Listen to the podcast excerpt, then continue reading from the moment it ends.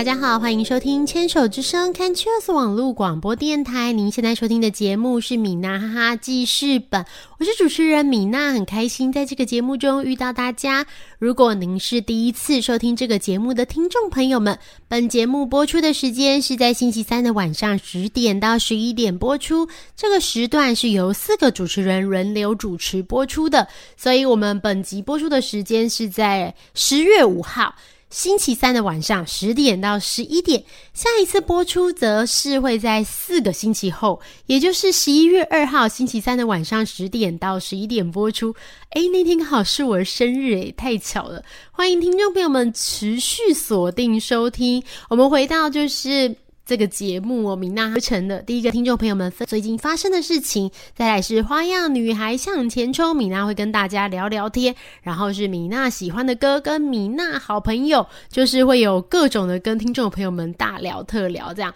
很开心，就是又到了就是牵手之声网络广播电台的时段哦，在这个时段里面，米娜总是可以就是跟大家就是。谈天说地这样子，虽然每次聊的内容好像都有一点像，但是还是很开心可以跟大家一起聊聊天。这边我们回到第一个单元米娜小日子哦，想跟大家分享就是最近米娜做的事情这样。然后，如果您是第一次收听这个节目，也不认识米娜的话，我来做个简单的自我介绍。我是牵手之声网络广播电台米娜哈哈记事本这个节目的主持人，就是米娜。米娜哈哈记事本是我在 FB 粉砖的名称，最近有点很想要改，因为就是很久以前就写了米娜哈哈记事本，然后。仔细想想，真是有点就是不知所云这样子。但是也用了好多年了，从一开始确诊之前就开始用，用到现在，然后已经超过八年，可能十年了吧。最近有考虑想要改，就是粉钻的名称，这样改一个，比如说米娜、潘怡玲，类似这种啊，好像这样子比较好辨识。然后我自己是就是一个乳癌患者，在八年前三十二岁的时候确诊罹患乳癌，然后做了。一系列的治疗，就是我在演讲跟分享里面最喜欢请听众朋友们跟现场观众猜的这个问题，最喜欢的一个就是请大家猜我几期这样子，因为我都会分享我做的治疗过程。我做了十二次的化疗，十七次的标靶，然后三年的停经针治疗，接下来是到现在快要十年的抗荷尔蒙治疗。然后每次就是我们很多演讲的场合是。一般民众就是不是乳癌病友，这样也不用有生病的经验，所以就是在这样的情况下，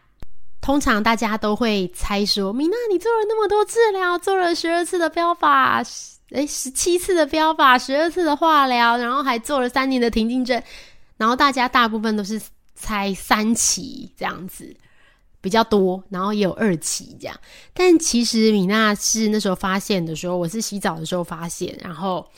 就是刚发现的时候，那时候运气很好，其实我的肿瘤才一点一公分，所以是一期这样。所以也颠覆了很多大家对于治疗的想象，因为大家可能都会觉得，呃，乳癌治疗什么现在听起来都很好啊，然后是一期，然后所以你应该甚至于不用化疗，但其实就是不是这样的，就是乳癌的治疗是分的很个人化的，我觉得这是很令人感激的事情哦，因为个人化的治疗就是可以让每个人接受最适合他的治疗，也许。它的这个分类的分化的类型，它是危险度比较高的，可能像我这样，那就可以做比较多、比较完整的治疗。当然，也有一些病友，他的状况是只要做抗荷尔蒙治疗就可以了，甚至不用化疗。所以，其实现在的治疗选择是很多的。我们常常在跟就是医师在对谈关于这些治疗的部分的时候，很多医师都说，就我们自己也是遇到很多病友，他其实是害怕化疗，太恐惧化疗这件事情了，所以就。会拒绝治疗，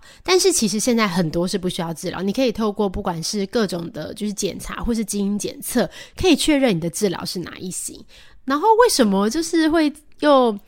讲股呢？就是会讲到就是这么 刚确诊的事情，其实因为就是十月是一个很重要的月份哦，对我们来说，十月是国际的乳癌防治月，在这个月份里面，我们常常会看到就是呃不同的。呃，不管是品牌呀，或是媒体，或是各种的，就是医疗的这些卫教资讯，都会在讲乳癌。乳癌防治月在十月是一个就是国际性的节日，这样。那米娜在十月份就是这两个月真的是特别的忙碌哦，就是呃参与了很多很多就是呃乳癌防治的相关活动。但我觉得很感谢，就是大家是很重视这样的活动的，因为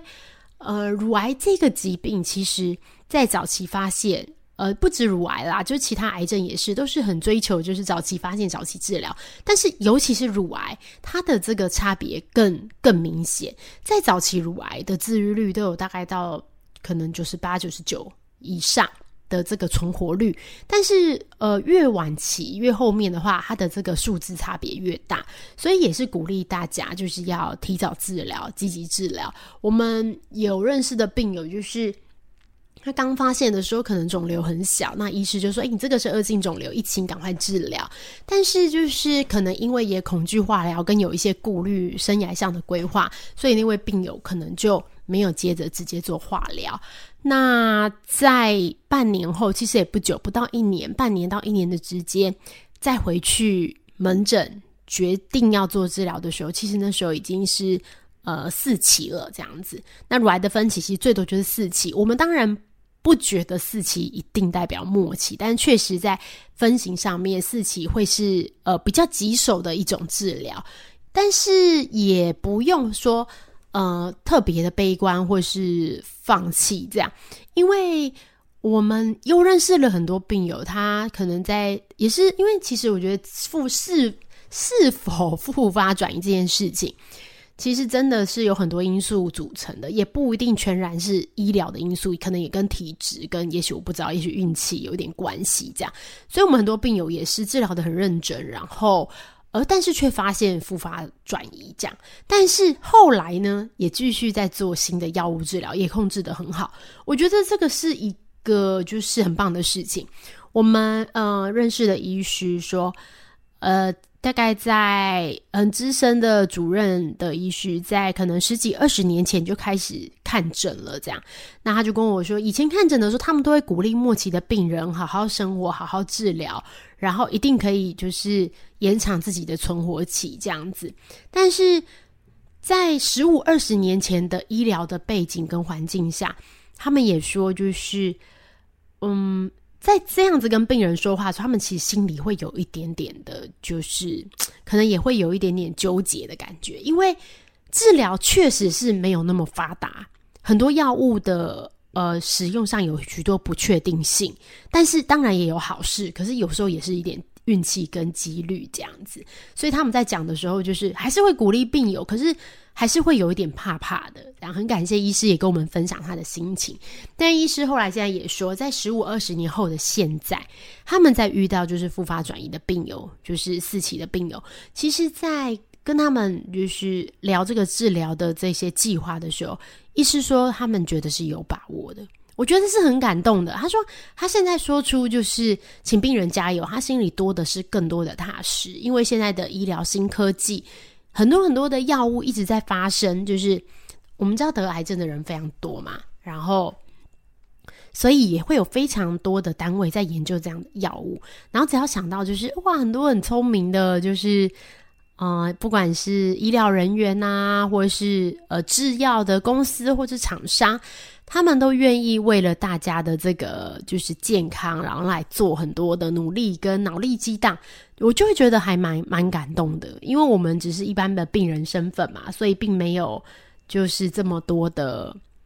就是我们不会去研发药物，但是我们就是使用药物的人，所以知道有这一群坚强的后盾，其实是非常感动的。这边也分享，就是在最近做的事情里面，就是米娜。呃，就是台湾年轻病友协会，现在米娜是担任就理事长这样子。那我们也参与了由就是立法院后生基金会所发起的，就是台湾的这个新药可进性的这个委员会，这个真的还蛮重要的，就是提升台湾癌症新药可进性委员会，我们集结了就是很多的专家学者，然后还有病友团体以及关注这个议题的委员们。这样，那很感谢，就是吴玉琴委员跟刘建国委员的召集，然后